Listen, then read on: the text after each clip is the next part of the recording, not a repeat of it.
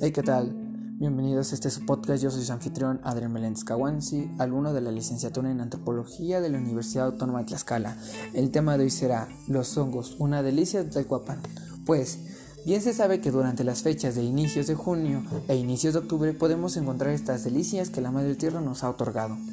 Pues, ya que sabemos que los hongos son heterotróficos, es decir, que estos transforman eh, los compuestos orgánicos en su propio alimento mediante la absorción. También estos pertenecen al reino fungi y los hacen especiales de lo que son los animales y las plantas.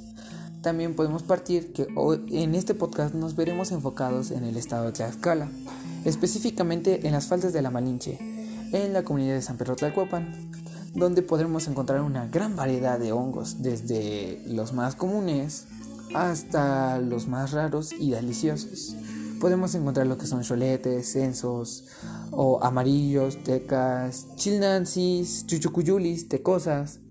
Y estos se dan en lugares peculiares como en los encinos, o debajo de árboles, o sobre los ocotes. También podemos encontrar el huitlacoche que se da en, el maíz. También podemos encontrar en el tecash una gran variedad que son el blanco, el azul y el anaranjado, que son comestibles y muy sabrosos.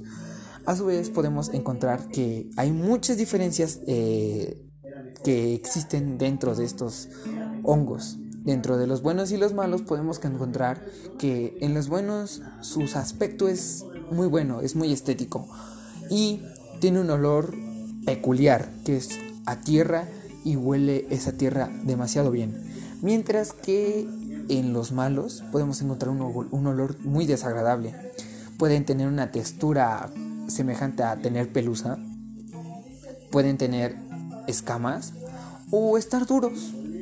Otros pueden ser que su olor sea muy, muy malo. Y como ya se había mencionado, eh, dentro también de los hongos amarillos podemos encontrar una diferencia, ya que los hongos amarillos podemos encontrar que los benignos pueden tener un color amarillo claro mientras que los malignos es un color rojo tirando a marrón, con un aspecto baboso y con hojuelas semejantes a la del ajonjolín. También partiendo a lo que yo, a cómo algunos pueden preparar pues existe una gran diversidad culinaria, pues los hongos se pueden preparar desde fritos, con epazote, hasta en sopas, quesadillas, tamales, en pipián también. Y podemos mencionar un platillo representativo de esta comunidad, ya que es el mole, ya que este tiene un carácter especial que es a base de masa y guajillo. Esto se fríe y como si fuese un chilatole. Sin embargo, el, el elemento esencial son los hongos, ¿saben? Por ello, dentro de sus beneficios podemos encontrar lo que son propiedades para combatir el cáncer, otras que pueden ser como estimular el sistema inmunológico. Eh, también pueden ayudarnos a reducir nuestro colesterol. Eh, tienen un alto contenido de vitaminas B y D y tienen poderes antiinflamatorios.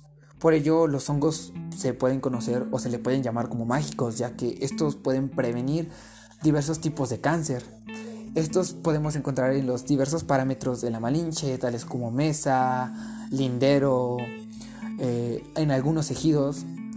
Y esto hace que los hongos tengan algo característico en la comunidad de Tlacuapan, ya que hay una inmensa variedad gracias a la diversidad que nuestra madre Malinche nos otorga.